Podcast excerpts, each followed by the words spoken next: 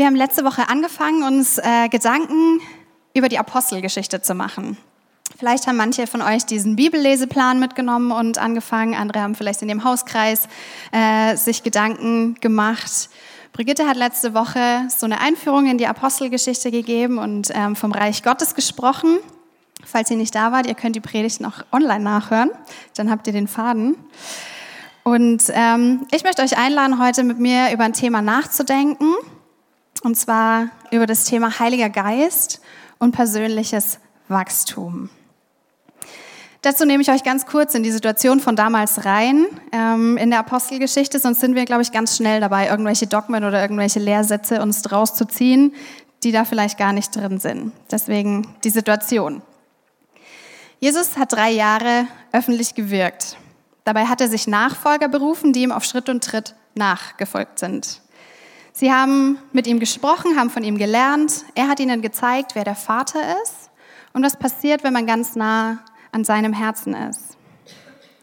Dann kam es zu einem sehr schrecklichen Erlebnis, den Tod des Meisters.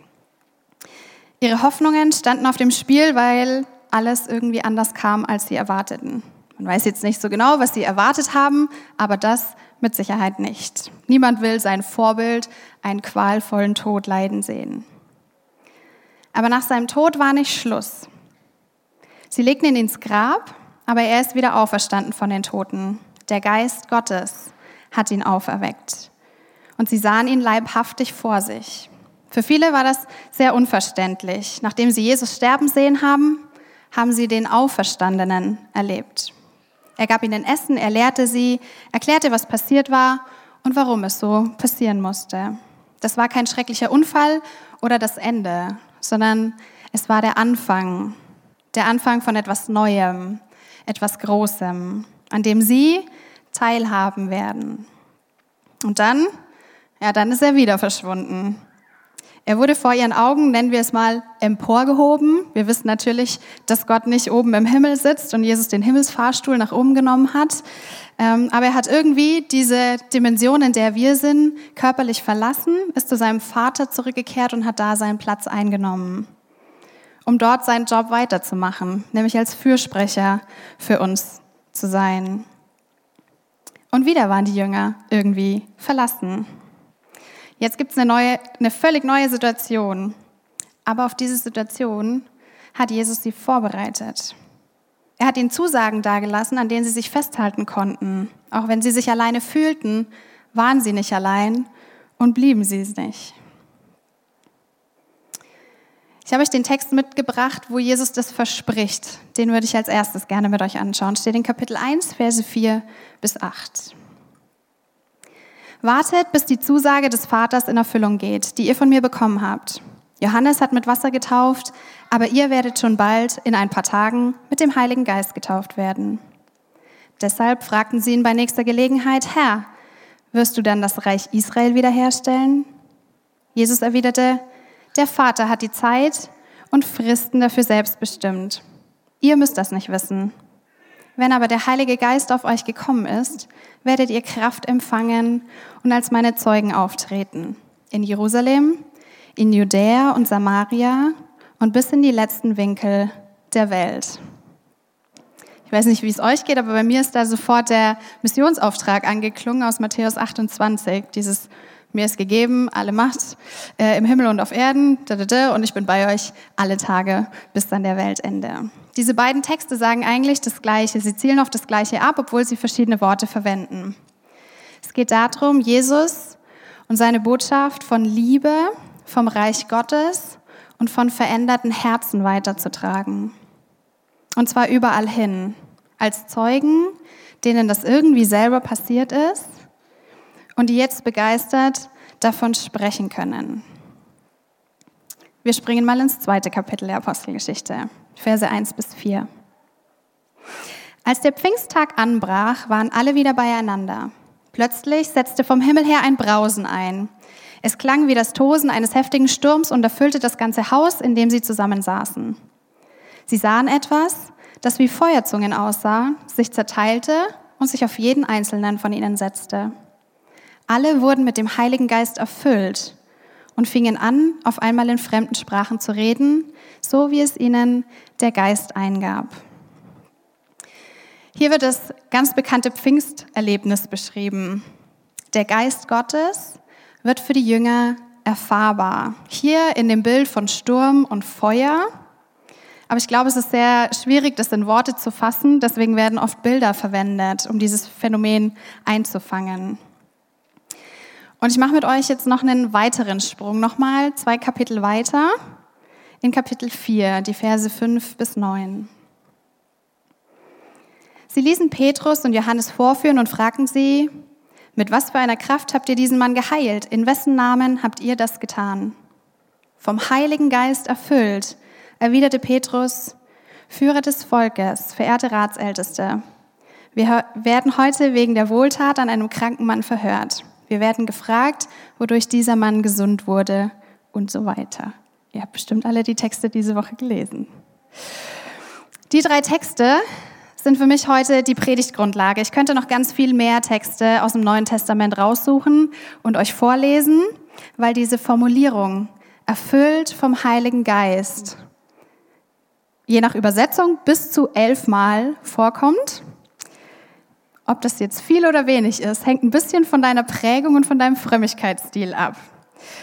Aber ich glaube, implizit erscheint diese Formulierung noch ganz viel öfter wie diese elfmal. Deswegen möchte ich heute mit euch da ein bisschen drüber nachdenken, was Lukas damit sagen wollte. Für mich spricht nämlich in jeder Zeile der Apostelgeschichte dieses erfüllt vom Heiligen Geist mit. Und das hat einen guten Grund. Und an der Stelle ähm, ist mir wichtig, noch ein bisschen was zur Apostelgeschichte und zu Lukas zu sagen, damit wir das Ganze irgendwie einsortieren können, bevor wir weiter einsteigen. Wenn wir uns Gedanken über die Apostelgeschichte machen, müssen wir uns im Klaren darüber sein, dass es der zweite Teil, die Fortsetzung eines Gesamtpaketes ist. Lukas hat einen Teil über Jesus geschrieben und einen Teil über den Heiligen Geist. Er leitet beide Teile ein, indem er Theophilus erklärt, dass er versucht hat, Berichte zu sortieren, die ihm vorliegen und das Ganze mit einem bestimmten Ziel gemacht hat. Es ging ihm um eine zuverlässige Darstellung der Ereignisse, schreibt er selber, um die Person Jesu und später um die Ereignisse nach seinem Tod und seiner Auferstehung. Und diese beiden Begebenheiten, Tod und Auferstehung Jesu, ist so wie der Kern von diesen beiden Erzählungen und steht in der Mitte. Dass dieser Lukas der Verfasser ist, darüber ist man sich relativ einig, weil im hinteren Teil der Apostelgeschichte schreibt er ganz oft von wir. Und aus den Briefen von Paulus weiß man, das können gar nicht so viele gewesen sein, da kommen nicht so viele in Frage. Ähm, und die frühe Kirche ist sich sehr einig, dass Lukas der Verfasser sein musste. Und in diesem Doppelwerk von ihm gibt es so ein paar Themen, die sich durchziehen. Und in der Apostelgeschichte sind das die Themen der Heilige Geist, die Mission, Predigten von den ersten Christen, das Leben in der Urgemeinde und das Verhältnis von den Juden zu den Nichtjuden. Es geht also in all diesen Themen um die Verbreitung der guten Nachricht von Jerusalem nach Judäa und Samaria und bis an die Enden der bekannten Welt. Erst in Jerusalem bei den Jüngern dann über die Stadtgrenzen hinaus ins Feindesland, wenn man so will, bis nach Samaria und ins Zentrum der Welt, nach Rom. Aber da hört der Bericht eben nicht auf. Die Geschichte geht weiter. In der Apostelgeschichte sehen wir diese Entwicklung von der geografischen, von der personalen und einer theologischen Verschiebung auch und einer Erfüllung von den Verheißungen, die schon sehr, sehr lange bestehen und die Jesus seinen Jüngern gegeben hat. So viel mal zu Lukas und der Apostelgeschichte. Aber Lukas geht es ja nicht um sich oder um diese Themen oder das irgendwie darzustellen oder äh, Petrus und Paulus irgendwie nett zu charakterisieren. Ähm, man könnte sie als Hauptcharaktere bezeichnen, sind sie aber gar nicht. Es geht nämlich um den Heiligen Geist und das, was er tut. Und das ist ziemlich beeindruckend und ziemlich bunt, würde ich sagen. Der Heilige Geist, das unbekannte Wesen, war so eine Zwischenüberschrift in dem Buch, das ich in der Vorbereitung gelesen habe.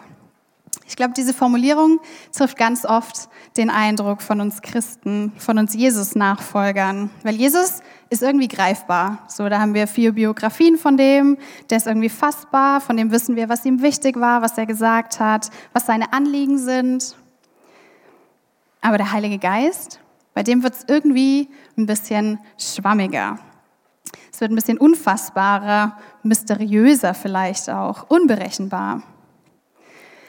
Je nach unserem Background ist das Wort Geist schon eine Herausforderung. Ich weiß nicht, was in euren Kopf, wenn ihr das hört. Ich überspitze jetzt ein bisschen. Aber bei Geist kann man in unterschiedliche Richtungen gehen. Denk mal an das Wort geistreich.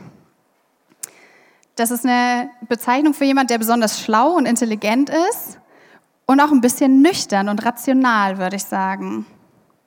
Man kann aber bei dem Wort Geist auch irgendwie an Gespenst oder was Gruseliges denken. Also entweder ist es was sehr Nüchternes oder was sehr Mysteriöses.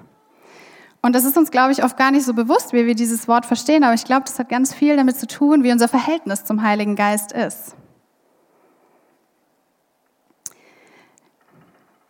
Lass uns in die Bibel schauen zusammen, was die dazu sagt, wer denn dieser Heilige Geist ist.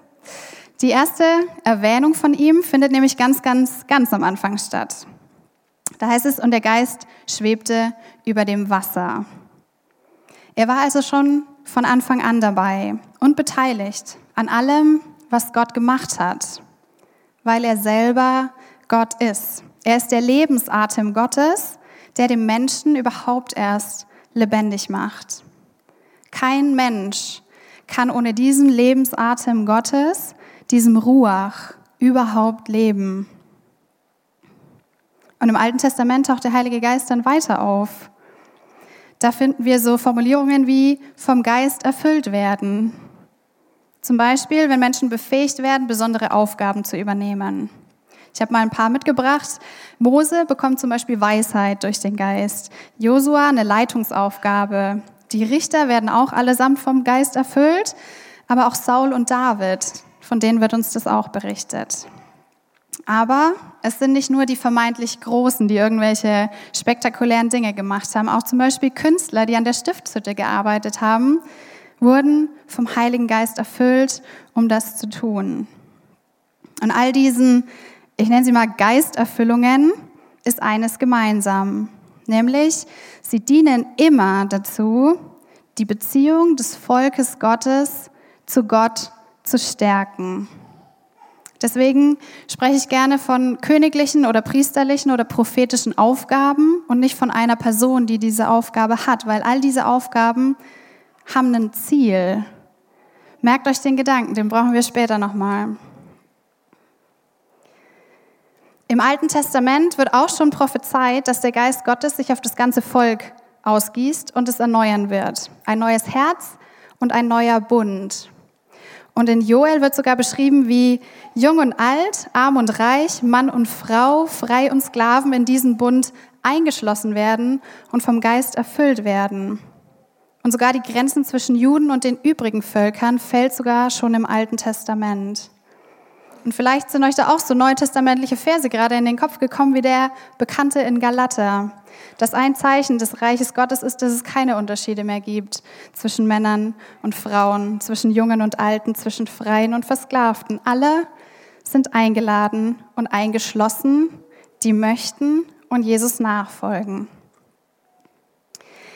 Thomas Weißenborn schreibt dazu, das gilt nicht nur untereinander, sondern auch vor Gott. Keiner ist Gott näher als andere. Die aus dem Alten Testament bekannte und gewohnte Einteilung in Priester und Volk existiert nicht. Nicht mehr. Dass alle vor Gott gleich sind, bedeutet jedoch nicht, dass sie auch untereinander austauschbar sind. Wie in der alttestamentlichen schenkt der Geist auch in der neutestamentlichen Gemeinde einzelnen Menschen bestimmte Gaben, die sie zur Mitarbeit am Reich Gottes befähigen. Im Neuen Testament geht es weiter mit dem Heiligen Geist. Lukas berichtet von ganz vielen Geisterlebnissen um die Geburt Jesu rum. Denkt an Maria oder auch Johannes der Täufer wird im Mutterleib schon mit dem Geist erfüllt, auch seine Mutter Elisabeth oder Simeon im Tempel. Und selbst auf Jesus kommt dieser Heilige Geist bei seiner Taufe. Petrus verheißt in seiner Pfingstpredigt all denjenigen den Heiligen Geist, die an Jesus glauben. Und diese Zusage kann man irgendwie als Weitererzählung aus dem Alten Testament verstehen. Und deswegen, glaube ich, können wir ja auch vertrauen. Im Neuen Testament äh, wird ein Wort für den Heiligen Geist verwendet, und zwar Paraklet. Das heißt übersetzt sowas wie Tröster oder Beistand. Dabei fällt mir sofort auf, dass der Name Programm ist. Ja, der Name ist Trost und Beistand. Es bedeutet aber andersrum auch, wir werden getröstet werden. Das heißt also nicht, dass im Leben als Jesus Nachfolger alles glatt laufen wird, sonst bräuchten wir ja gar keinen Trost. Und beim anderen genauso. Alleine werden wir nichts tun können. Deswegen haben wir diesen Beistand, der uns zur Seite steht, egal was wir tun.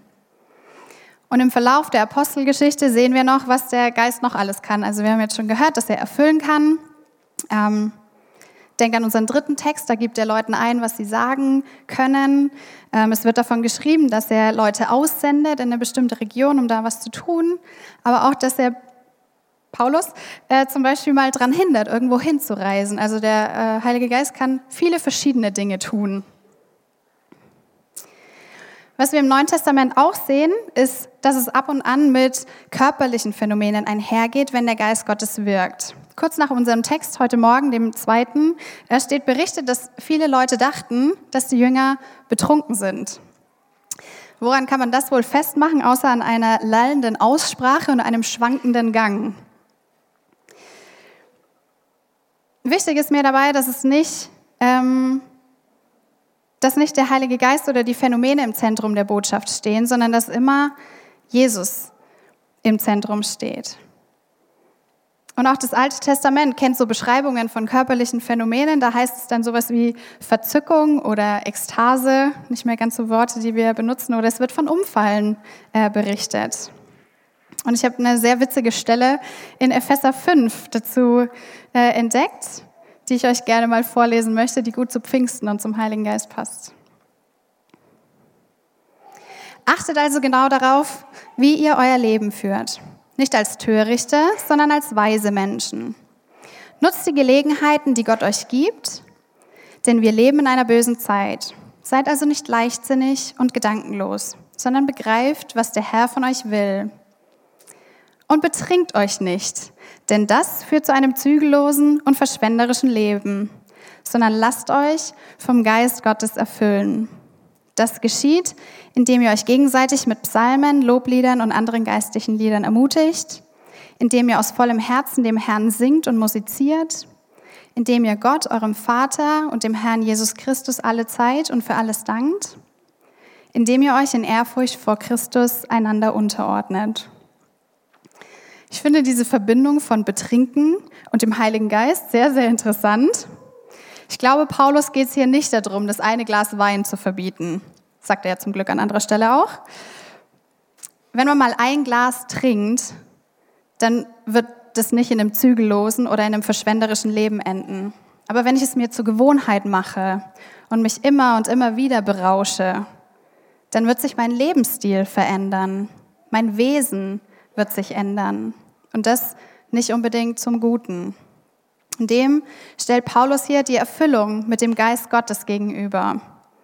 Das ist also auch kein einmaliges Erlebnis, weil es ist ja auch nicht das eine Glas Wein, das einen berauscht, sondern es geht um eine Veränderung des Charakters und des Lebensstils und des Wesens und diesmal dann zum Positiven hin.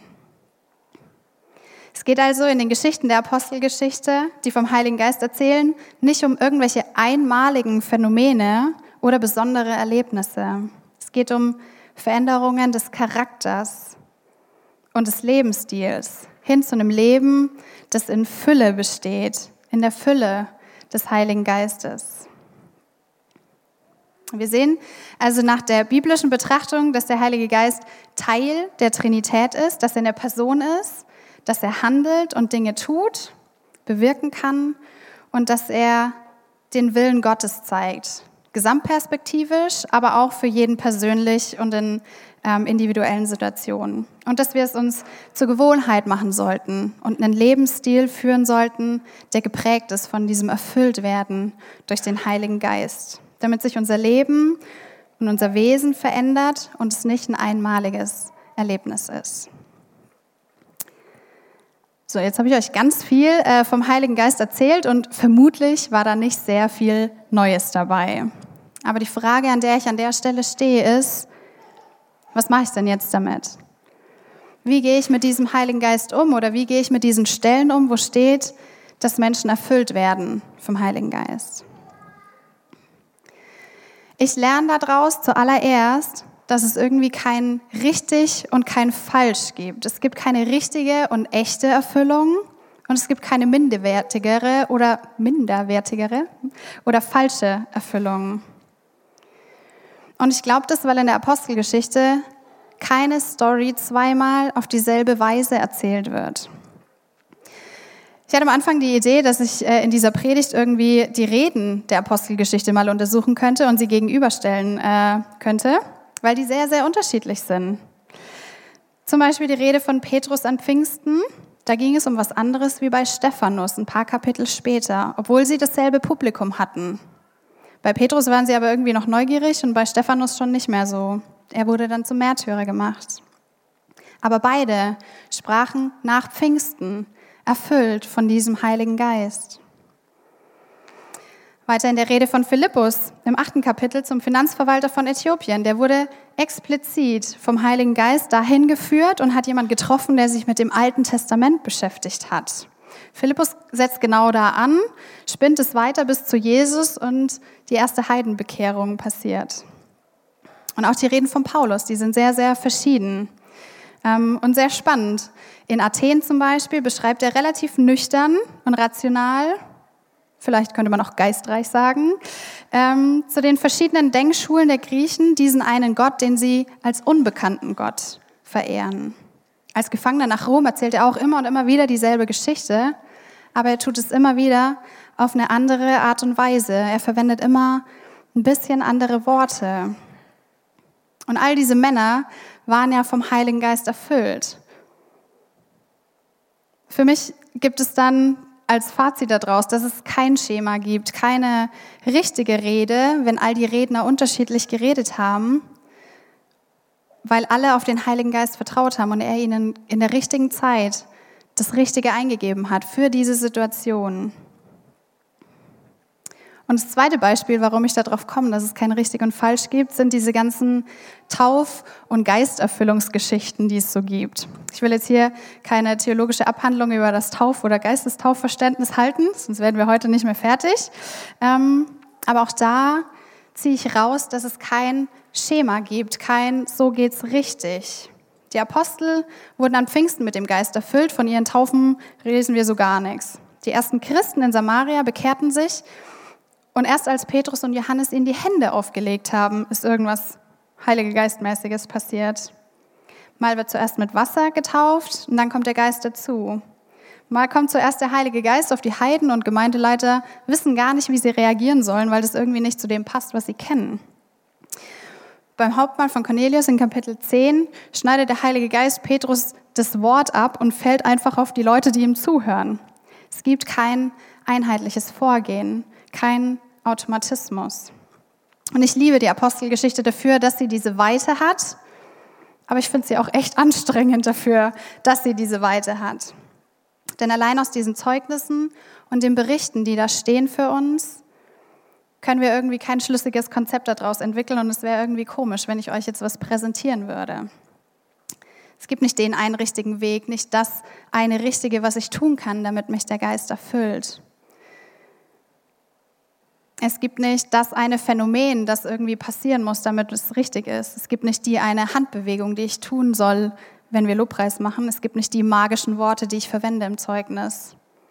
Aber es gibt ihn. Es gibt den einen Gott. Der eine Gott, der seine Geschichte mit der Welt schreibt. Der über Leute kommt und sie ausrüstet. Der sie begabt. Der eine Geist, der uns befähigt. Der Gott, der manchmal Körper durchschüttelt und Emotionen irgendwie befreit. Der Geist, der mir sagt, wann ich aufstehen soll, um was zu tun. Der Gott, der meine Hände führt zu irgendwie einem schönen Kunstwerk oder in der Anbetung um sie zu heben. Der Geist, der mir hilft, Gedanken zu formulieren, ob ich jetzt einer Person gegenüber sitze oder für eine Predigt. Der Heilige Geist Gottes, der mein Beistand ist. Es sollte niemals um die Heraushebung, um irgendwelche Ereignisse gehen, nicht um die Verallgemeinerung von irgendwelchen Erlebnissen. Darum soll es auch in unseren Zeugnissen nicht gehen, die wir uns gegenseitig erzählen und zu der uns die Apostelgeschichte, glaube ich, auch einlädt. Es geht vielmehr darum, mit dem Geist Gottes auf Gott zu und hinter Jesus her zu sein.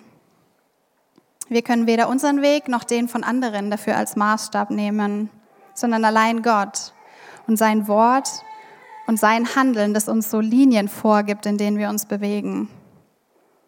Und ich möchte heute Morgen ganz arg dafür werben, dass wir nicht auf die Prozesse oder die Phänomene schauen, sondern das, was am Ende dabei herauskommt, wenn sowas vielleicht passiert. Ich zitiere nochmal den Theologen Thomas Weißenborn. In Bezug auf die Erfüllung mit dem Heiligen Geist passiert oft genau das. Statt auf das Ergebnis zu schauen und uns zu fragen, ob eine Erfahrung einer Person in Bezug auf geistliches Wachstum weitergeholfen hat, halten wir uns mit dem Prozess auf. Aber jeder Mensch ist anders, jede Gottesbeziehung ist anders. Wenn Gott einem Menschen deutlich macht, dass er ihn liebt und etwas mit seinem Leben vorhat, dann freue ich mich darüber. Egal, ob diese Erkenntnis nun beim Bibellesen, beim Beten gekommen ist, während einer Lobpreiszeit oder als die Person während einer Gebetszeit umfiel. Was ich nicht damit sagen will, ist, dass alles beliebig ist. Es bleibt unsere Aufgabe, das Gehörte zu prüfen und zu reflektieren. Aber wer bin ich, dass ich Menschen vorschreibe, wie Gott ihnen zu begegnen hat, wie Gott zu ihnen reden soll? Und ja, es kann schon beängstigend sein und furchteinflößend, Gott zu begegnen. Es kann unbequem werden, wenn ich erkenne, wo ich hinter meinen Möglichkeiten bleibe. Es kann sehr wehtun, wenn ich sehe, wo ich gegen Gott gehandelt habe und auch nicht damit aufhören kann. Es kann mir Angst machen, Gottes Herrlichkeit ein bisschen zu schauen und zu schmecken. Aber es kann auch das Schönste sein, was uns passiert. Es ist befreiend, in diese Freiheit Gottes einzutauchen. Es ist tröstend, seine Annahme zu spüren, die alles verändern kann, wenn ich in seiner Liebe versinke. Das Herausfordernde ist, dass ich vorher nicht weiß, was passiert, wenn ich mich dem Ganzen öffne. Sobald ich in die Gegenwart Gottes trete, ist er handelnder, nicht ich. Nicht umsonst ist die Begrüßung Fürchte dich nicht die Standardbegrüßung in der Bibel, wenn Gott Menschen begegnet. Ja, Gott kann schon auch furchteinflößend sein. Aber ich glaube nur, bis ich dahin durchdringe, in seiner liebenden Gegenwart anzukommen und erkennen, dass er es eigentlich gut mit mir meint. Und dann sind wir wieder beim Heiligen Geist. Denn der Geist Gottes ist es, der mit uns unterwegs ist und uns in seine Gegenwart führt. Er ist der, der uns nahe ist. Was machen wir jetzt also mit diesen Verheißungen der Erfüllung durch den Heiligen Geist in der Apostelgeschichte? Zum einen lasst euch gesagt sein, dir fehlt nichts. Der Geist Gottes ist da, immer. Wenn das nicht so wäre, dann könnten wir gar nicht leben. Und er ist da, egal ob ich ihn spüre oder nicht. Erst auf dieser Basis kann ich überhaupt weiter denken oder argumentieren oder handeln, überhaupt leben. Die Apostelgeschichte ist ein Reisebericht. Mich ganz persönlich fordert dieses Buch heraus, mich selber auf eine Reise zu begeben. Und für mich ganz konkret heißt es, dass ich ab und zu mein Wissen über Bord werfen muss. Und das, obwohl ich mir das mühsam über Jahre anstudiert habe. Das heißt nicht, dass ich das alles vergessen soll, aber für mich heißt dem Geist Gottes wieder zu vertrauen oder mehr zu vertrauen, das, was ich als Wahrheiten schon erkannt habe vielleicht, hinter mir zu lassen und auf ihn zu gucken. Mehr auf ihn zu schauen und weniger auf meine Dogmen, die ich vielleicht habe. Denn selbst wenn es einzige, das einzige Dogma ist, dass ich habe, dass es keins gibt, will ich dem nicht mehr vertrauen als Gott selber. Ich will mit meinem Herz und meinem Verstand, mit meinen Händen und mit meinen Füßen Jesus nachfolgen, weil ich mir sicher bin, dass das eigentlich der beste Weg dieser Reise ist. Auch wenn die Wege manchmal schwer sind und ich getröstet werden muss. Die Apostelgeschichte ist eine beispielhafte Erzählung, wie Gott Menschen beruft und befähigt. Sie ist keine Lehre im allgemeinen Sinn, sondern sie zeugt von Erlebnissen und Taten, wie Gott gewirkt hat. Reisen können geplant werden, aber jeder, der schon mal im Urlaub war, weiß, dass das nie ganz funktioniert. Es ändert sich ja doch immer was. Jerusalem, Judäa und Samaria, die Enden der Welt. Das war die Ange Ankündigung. Und das Reisetagebuch berichtet uns davon, wie Gott diese Klammer aufspannt, aber sie noch nicht zumacht. Paulus endet in Rom, aber von da geht es weiter. Der Auftrag geht auf uns alle über. Wir, die wir Teil dieses neuen Gottesvolkes sind. Wir dürfen diese Reise fortführen, ein jeder auf seinem Platz und durch die Wege und Kanäle, die Gott nutzt, um zu ihm zu reden. Ich will mich von dieser Formulierung inspiriert neu ausrichten auf Gott. Dieses und sie wurden erfüllt vom Heiligen Geist. Ich will neu lernen zu hören, was er mir zu sagen hat, ohne dass ich gleich sofort selber reden muss. Ich will dem nachspüren, was Gott in mein Herz legt und es dann auch tun, anstatt es zuzuschütten, weil es vielleicht nicht in meinen Tagesablauf passt oder in mein Lebenskonzept. Ich will wieder neu Vertrauen aufbauen in die Zusagen Gottes, die er mir persönlich gibt, aber auch seiner Gemeinde als Gesamtpaket, als sein Volk. Und seinen Auftrag ausführen in Jerusalem, meinem Zuhause, in Judäa, meinem nahen Umfeld, in Samaria, ein Ort, wo ich vielleicht gar nicht hingehen will, und an die Enden der Welt, wo auch immer das sein mag. Die Apostelgeschichte erzählt eine Geschichte, wie Menschen Gott begegnet sind und wie sie anderen davon berichten. Sie lädt mich ein, mich von diesen Begegnungen mit dem heiligen und dem liebenden Gott inspirieren zu lassen, ohne sie absolut zu setzen und kein Verhalten oder kein Schema zu imitieren, das da steht. Keines außer das eine, sich von Gott geliebt zu wissen, hinter Jesus herzulaufen und auf seinen Geist vertrauend zu handeln. Denn das ist es, was ich tue, wenn ich vom Heiligen Geist erfüllt bin. Dann kommt es nicht darauf an, wie das passiert. Es kommt darauf an, dass was passiert. Und dass, Gott, dass, dass ich Gott in mein Leben einlade, um etwas zu tun. Er wird es mir nicht aufdrängen. Das hat er weder in den Evangelien noch in der Apostelgeschichte irgendwann gemacht. Aber Gott möchte etwas tun. Die Frage, die für mich am Ende steht, ist, ob ich seinem Geist Vertrauen schenke, auf ihn höre. Auch wenn es vielleicht wehtut und mir Dinge gezeigt werden, die in meinem Leben nicht so gut laufen. Wenn sie dem widersprechen, was ich mir an Plänen gemacht habe.